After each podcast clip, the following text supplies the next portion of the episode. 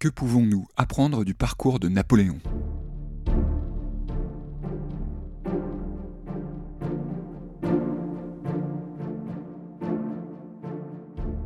Malheureusement, on regarde trop et on voit trop Napoléon avec nos yeux du 21e siècle. Et surtout, on voit trop l'histoire avec un grand H avec nos yeux du 21e siècle.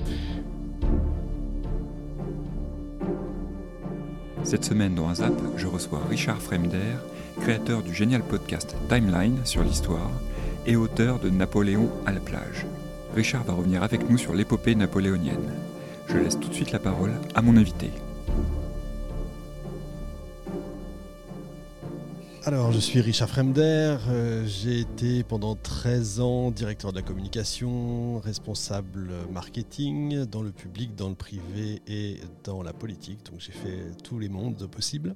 Euh, historien, évidemment, de formation, euh, évidemment avec les guillemets, puisque j'anime cette émission d'histoire et que je fais quelques livres de temps en temps que c'est une passion, que ça a toujours été une passion, que j'ai adoré qu'on me raconte des histoires et depuis que je suis tout petit, euh, j'adore ça et du coup ça m'a donné l'envie de raconter l'histoire et des histoires parce que l'histoire c'est plein d'histoires et que je n'en démords pas et que j'adore ça et que de plus en plus de gens, je crois, aiment l'histoire avec un grand H, quelle qu'elle soit, euh, la petite histoire qui fait la grande et c'est ce qui me plaît le plus dans ma vie.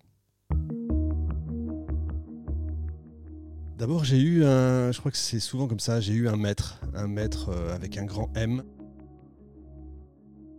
Euh, Jean Tullard, qui est le plus, l'un des plus grands professeurs de la Sorbonne qui ait pu exister, en tout cas du XXe siècle. Je vais parler du XXe siècle évidemment, parce que j'étais moi étudiant au XXe siècle, Euh, et que l'écouter, c'était c'était formidable. Assister à ses cours, c'était passionnant. Les amphis débordaient et qu'il il faisait passer la passion d'un personnage déjà passionnant.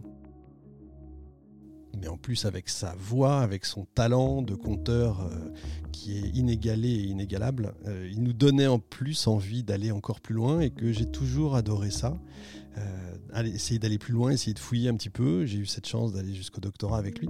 Et, euh, et cette passion de fouiller, d'aller chercher le détail, la chose qu'on ne connaît pas. Et, j'aime les périodes, vous savez, où, tout s'écroule et puis petit à petit tout se reconstruit. J'aime ce moment-là. Et arrive en général le grand homme, le sauveur, puisque ça c'est très français. Euh, j'adore ce moment où le sauveur vient euh, régler la situation. Il y a un petit côté Avengers dans l'histoire de France euh, à ce niveau-là. Et c'est pour ça que j'aime ce, personnage Napoléon. Quand je dis j'aime le personnage, j'aime la période, j'aime la façon dont il a, euh, dont il a œuvré pendant 15 ans. Je ne suis pas fanatique parce que je, reste profondément historien, scientifique dans, l'âme, c'est-à-dire j'ai pas à aimer ou pas aimer, j'ai pas à donner mon avis. J'ai- J'aime redonner ce que je sais, ce que j'ai pu savoir, euh, mais on n'est pas là pour, pour donner son avis.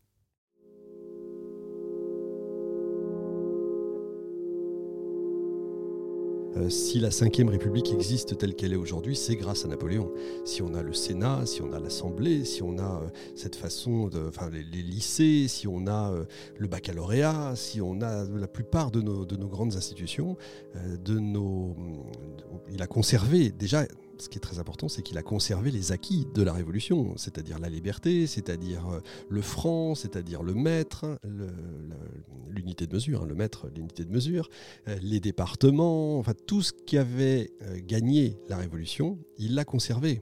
Donc dictateur, oui, c'est vrai, mais pour le bien de la Révolution, pour le bien de quelque part de la liberté. C'est assez curieux, c'est assez paradoxal, et c'est pour ça que c'est un personnage très intéressant. Et donc ce qu'il nous a laissé, ben, c'est tout ce qu'on est aujourd'hui. Et il nous a laissé quelque chose d'encore plus important, je crois, c'est l'idée que dans tous les pays du monde, je dis bien dans tous les pays du monde, quand vous parlez d'histoire, vous demandez quel est le premier personnage qui vous vient, on parle de Napoléon. Que ce soit en Chine, en Australie, aux États-Unis, en Amérique du Sud, n'importe où, en Europe, on parle de Napoléon. Il arrive en premier. Il a été... Il est tout à la fois. Il est l'homme qui en peu de temps a gagné des batailles extraordinaires et fantastiques. Il est l'homme qui a perdu tout en très peu de temps. Euh, donc c'est aussi un personnage romantique. Ça a été une étoile filante, mais quelle étoile filante Il a, euh, il a monté aux cieux un pays qui était à la ruine, alors, et puis du jour au lendemain qui a, qui a conquis le monde, euh, qui a émerveillé le monde. Voilà ce qu'il a laissé, c'est quand même pas mal. On parle de Napoléon. Que ce soit en Chine, en Australie, aux États-Unis, en Amérique du Sud, n'importe où en Europe. Pour un historien, on a besoin de documents, de documents écrits, sinon on devient un romancier, on devient un homme de science-fiction et on raconte des choses dont on n'a absolument aucune idée ou si on a une idée, on joue à Madame Soleil. Euh, pour le coup d'État, on n'a pas un document qui dit voilà, j'ai voulu faire ça, j'ai fait ça, ça s'est passé comme ça et ça s'est bien passé exactement comme je le voulais. Malheureusement, on n'a pas ça et on ne l'aura jamais, à moins de trouver, et c'est ce qui est fabuleux dans l'histoire, c'est que ça peut changer du jour au lendemain. Si on trouve un document euh, dans, des courriers euh, éparpillés, que ce soit en Russie ou ailleurs, ça doit être formidable, et là, l'histoire peut changer. Non, on n'a pas ce genre de document, donc on en est réduit à essayer de savoir comment et pourquoi Napoléon est arrivé au pouvoir.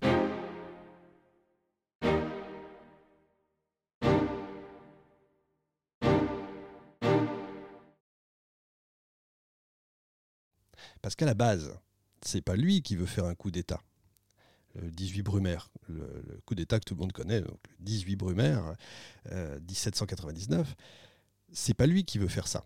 Au départ, c'est des, des, gens du, directoire, euh, qui est donc le gouvernement précédent. Euh, ça va pas bien. Tous les ans, il y a un coup d'État parce que malheureusement, les institutions sont faites de telle façon, la Constitution est faite de telle façon que pour changer les choses, soit il faut prendre six ans euh, réellement, hein, textuellement, il faut presque six ans pour faire changer euh, euh, la Constitution, ou alors on passe par un coup d'État pour faire changer quelque chose. Donc ça passe tous les ans par un coup d'État, etc.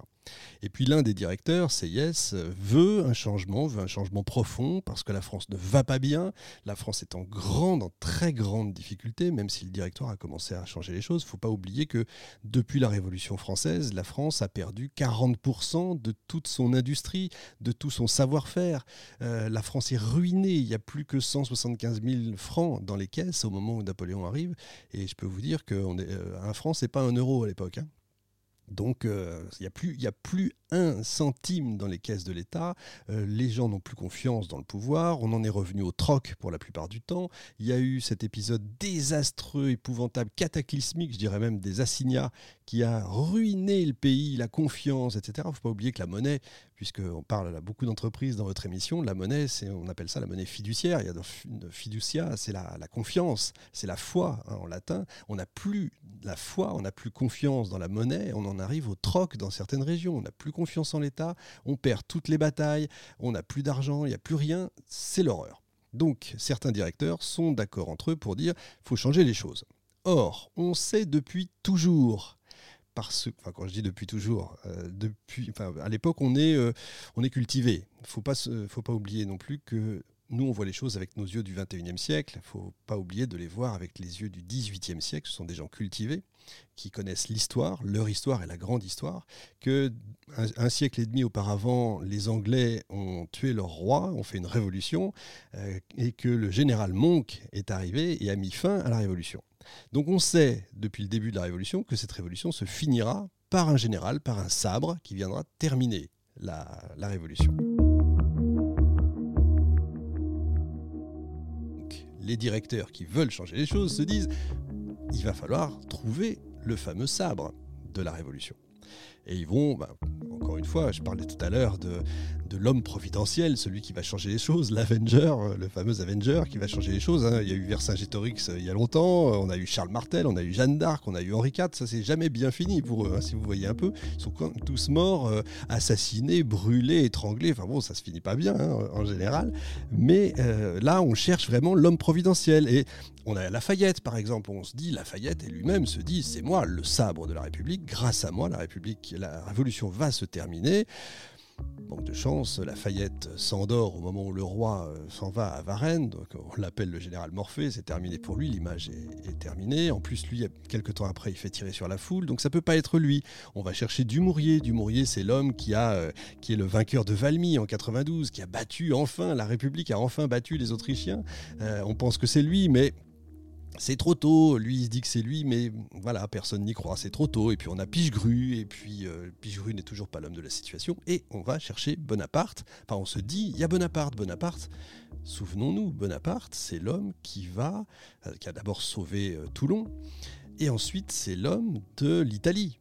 C'est les campagnes d'Italie, c'est le vainqueur de l'Italie. Et on se dit, c'est formidable, on a peut-être trouvé l'homme, sauf que, réfléchissons une seconde, cet homme providentiel, il est important quand la situation va mal.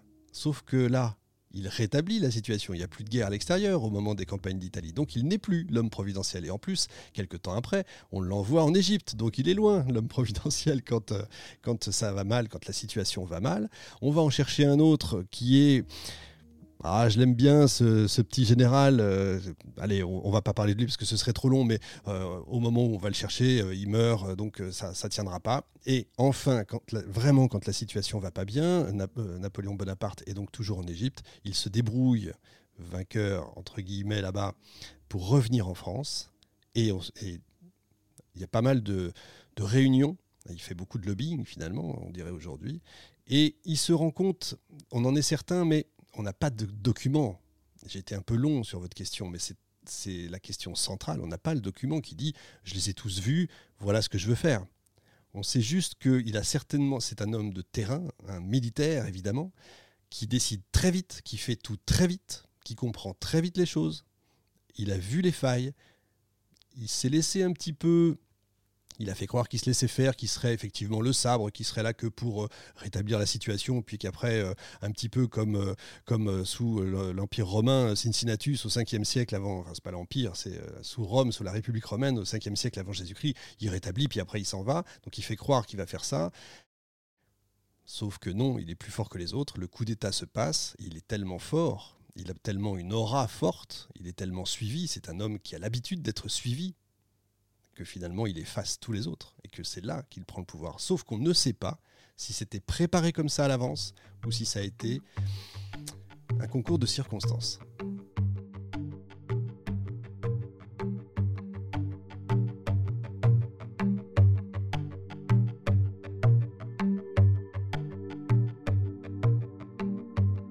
Alors oui, Austerlitz, c'est le climax. Hein. Austerlitz, c'est le, grand moment, le moment le plus extraordinaire, mais il l'a fait à de nombreuses reprises, y compris dans les entreprises d'ailleurs, quand il va, dans les, il va voir l'industrie, il va euh, très clairement sur le terrain, comme aujourd'hui nos hommes politiques vont sur le terrain en France, se baladent en France pour euh, à droite à gauche. Ben là, il le faisait également.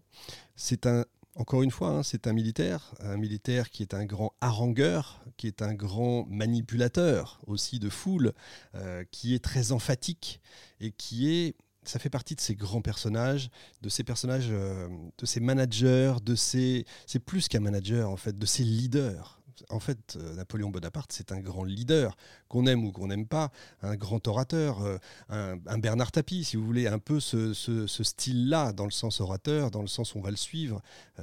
pour ceux qui se souviennent des années 90, Bernard Tapie à l'époque, c'était celui qu'on suivait. C'est un peu le même genre, toute proportion gardée bien, entendu, mais c'est-à-dire que partout où il passait, il redonnait une pêche formidable. Quand il arrivait dans une entreprise, euh, d'ailleurs on a des témoignages où le, chef d'entreprise l'écrit. Alors là pour le coup on a les, courriers. Euh, cet homme, euh, quand il est arrivé, tout le monde, tout le monde était au garde à vous, formidable, on l'écoutait, et puis quand il est reparti, tout le monde avait la pêche. C'est très exactement ça qui est écrit, c'est fantastique. Et à Austerlitz, donc encore une fois le climax, le plus grand coup de Napoléon, euh, cette bataille est peut-être la plus célèbre, la plus extraordinaire, une bataille qui est encore euh, enseignée dans les grandes écoles euh, militaires, y compris aux États-Unis. effectivement, il passe de tente en tente. C'est un homme de terrain. C'est pas et c'est vrai aussi, c'est quelque chose qui change parce qu'on passe au XVIIIe siècle, on est encore dans la guerre en dentelle dans les autres pays. Vous savez, c'est le, chef, il est loin avec sa longue vue, et puis pouf, c'est bon, c'est les hommes qui se battent. Non, lui, c'est un ancien homme de troupe c'est un ancien petit caporal. Euh, c'est la légende noire qui l'appelle toujours le petit caporal, mais c'est un ancien caporal. C'est un homme de terrain. Et donc, il va voir ces hommes, il va les galvaniser, il va les, les exciter au, point où ils sont complètement, euh, euh, j'allais dire, ils sont excités. au, meilleur, au meilleur exemple du terme, si vous voulez. Ils sont prêts à se battre et surtout prêts à mourir pour lui. Parce qu'on est prêt à mourir pour la patrie, c'est une chose, mais on est surtout prêt à mourir pour lui. Et euh, dans ce sens-là, c'est un véritable galvanisateur, pardon, je ne sais pas si le mot existe, mais en tout cas, voilà, c'est un homme qui est capable de, de, transcender ceux qui sont autour de lui. Mais attention, tant que ça gagne. C'est-à-dire que là, on est dans l'aura qui peut être celle de, des, rois mérovingiens, si vous voulez. C'est tant que ça gagne, on est, euh, presque Dieu sur terre. Le jour où ça gagne plus, euh, là, on a des problèmes.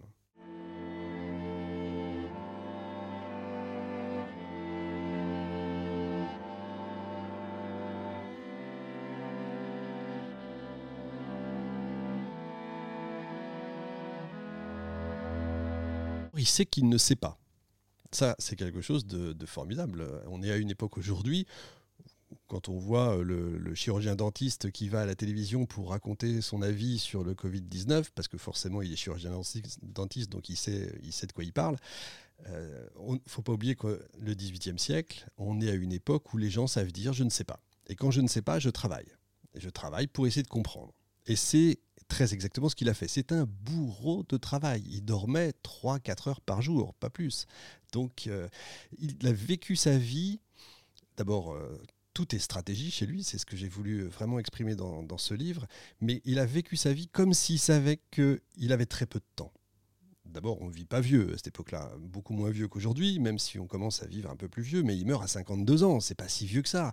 Euh, mais il fait tout extrêmement vite. Il est général à 24 ans, il est premier consul à 30 ans, il est empereur à 34 ans. Enfin, il faut imaginer ça. Moi qui ai 50 ans, euh, j'ai un peu honte à côté. C'est assez, assez extraordinaire. Bon, quand il arrive au pouvoir, donc après le coup d'État, il doit tout régler il doit régler, je vous ai dit, hein, la situation financière, la situation militaire, la situation religieuse, j'en ai pas parlé tout à l'heure, mais la religion est dans un état désastreux également.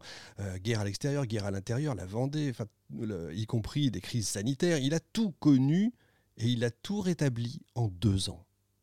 Il faut imaginer qu'il a fallu dix ans à Henri IV pour tout rétablir. Lui, alors qu'il avait beaucoup moins que ça, il a mis deux ans à tout faire. Il a tout fait très vite et il a beaucoup travaillé, notamment sur l'économie. Vous en parliez tout à l'heure un petit peu.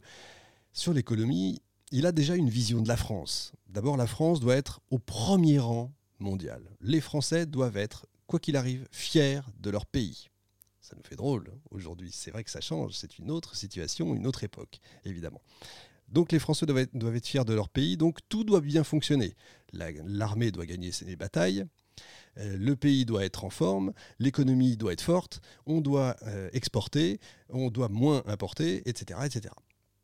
Mais ça, il faut qu'il l'apprenne. Il faut qu'il apprenne les impôts. C'est un militaire, il n'a jamais eu à apprendre les impôts. Or, quand il était en Égypte et qu'il a conquis l'Égypte quelque part, il avait déjà des idées sur la façon de faire, comment il pouvait changer les choses, comment il pouvait euh, mettre une nouvelle constitution chez eux, comment il pouvait euh, créer de nouveaux impôts, euh, un nouveau système, mettre fin à la féodalité qui était, qui était de vigueur là-bas. Voilà. Or, encore une fois, à cette époque-là, on est cultivé, on est dans les livres, et il a beaucoup appris, beaucoup lu. Il a lu des économistes, et il s'est fait une idée, bah, qui est un peu l'idée, euh, il est très, euh, comment je pourrais dire, euh, très 18e siècle. Finalement, il a absolument rien inventé. Il est un peu, comment je pourrais dire, bah, comme les ministres des Finances de Louis XIV. Euh, c'est un peu ça sa vision de la France. Vous dites c'est un gestionnaire, moi je dirais c'est presque un, père de famille qui gère euh, le pays comme une boutique. C'est presque un boutiquier sans que ce soit péjoratif, c'est-à-dire ben, un sou est un sou, on dépense pas plus qu'on a, et si possible on fait tout pour euh, recevoir plus que ce qu'on paye. Et surtout, il a une horreur, c'est qu'il déteste les dettes, le crédit.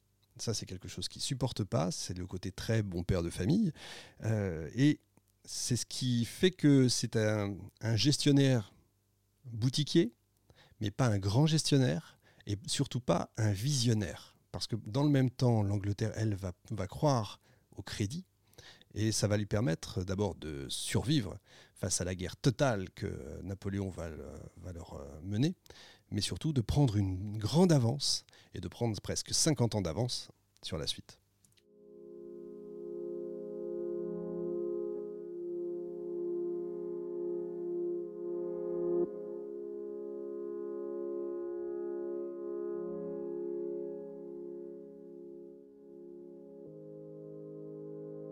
C'est le grand propagandiste après, euh, après le Christ. Mais d'ailleurs, il se compare, hein, à la fin de sa vie, il va se comparer au Christ. Hein. Donc je ne le dis pas pour plaisanter uniquement, mais c'est vrai. Oui, il s'échappe effectivement de, cette île. Alors encore une fois, hein, il est né sur une île, il a voulu conquérir une île et il est mort sur une île, donc toute sa vie est basée autour des îles, hein, autour de l'eau et de la mer.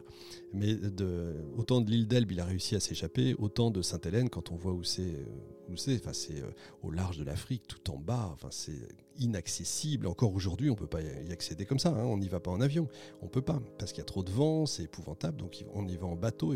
Or, il est encore une fois, hein, ça reste Napoléon, il n'est pas idiot et il part pas seul.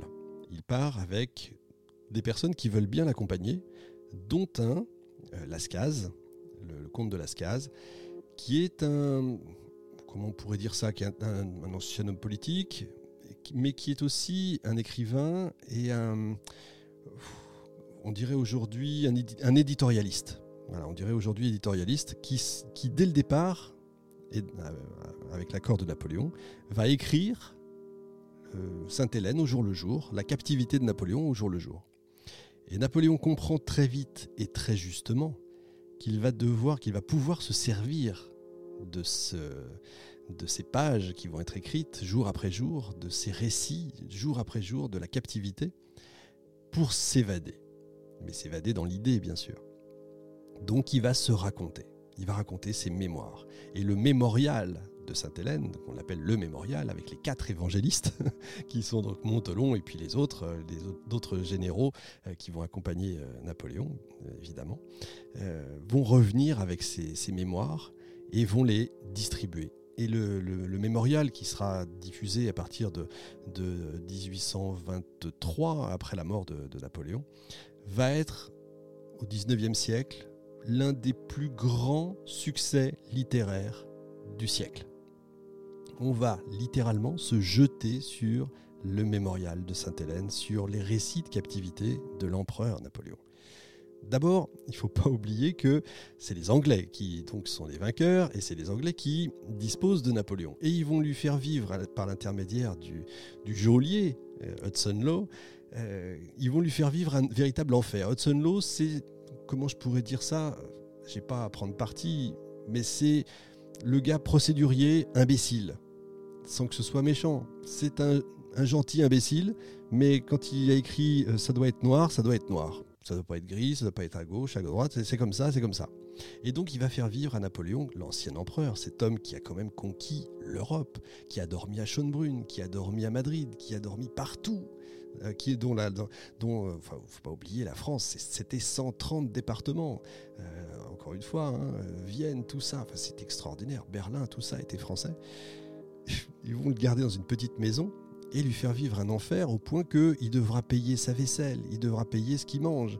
Et chaque jour, ce sera plus cher. Et Napoléon va en jouer beaucoup, va augmenter encore le, le, côté sacrificiel, le côté... Euh, il est Prométhée sur son rocher, vous voyez, c'est l'horreur. C'est... Il est... Euh, c'est comme le Christ, en fait. C'est exactement ça. Il vit la passion, c'est sa passion, la passion de Napoléon au moment de. Ah, c'est la torture, c'est euh, la flagellation, c'est un peu ça.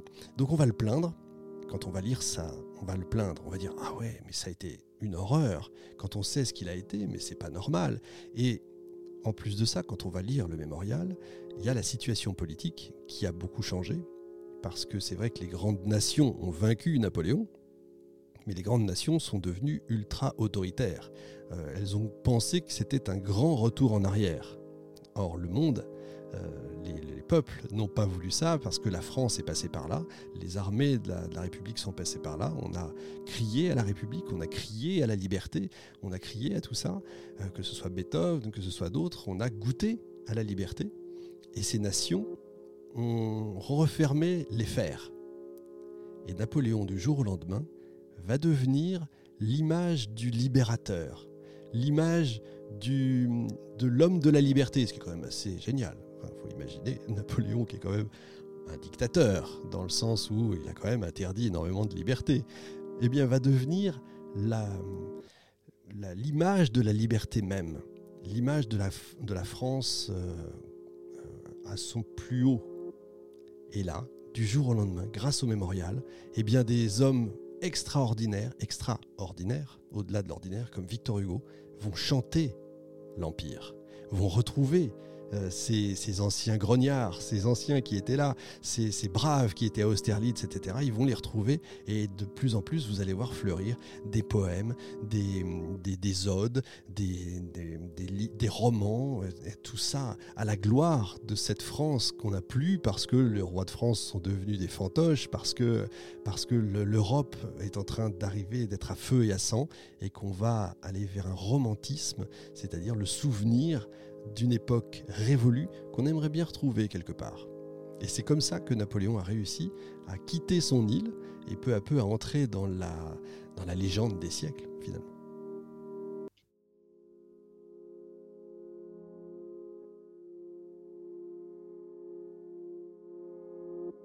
quand on parle de Napoléon, c'est très tranché en général. C'est ah oui, c'est le Hitler français. Donc ça, c'est ce qu'on m'a dit. Euh, un ami m'a dit ça, c'est le Hitler français, c'est ça. Voilà. Donc on compare beaucoup à Hitler parce que la Russie, parce que je pense que c'est surtout la Russie hein, qui, les, qui les fait se comparer. Mais je crois que surtout, malheureusement, on regarde trop et on voit trop Napoléon avec nos yeux du 21e siècle. Et surtout, on voit trop l'histoire avec un grand H avec nos yeux du 21e siècle avec notre grille de lecture complètement faussée, parce que le XVIIIe siècle, c'est totalement autre chose. C'est une, une autre façon de penser, une autre, une autre façon de voir, de vivre, de manger, euh, de dormir, etc., etc., euh, d'aimer également. Donc c'est ça le message que je voudrais passer et que j'essaye de passer dans toutes les émissions que je fais, c'est de dire attention à la grille de lecture quand vous, quand vous parlez ou quand vous lisez un personnage.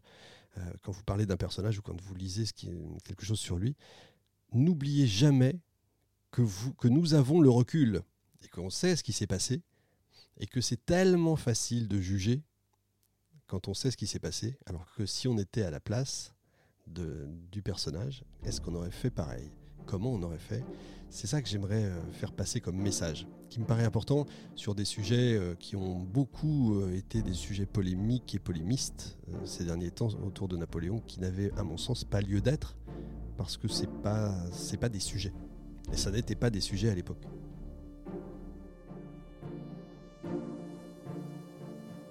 Je remercie Richard d'avoir accepté mon invitation et je vous donne rendez-vous dans quelques semaines pour un nouveau numéro d'AZAP.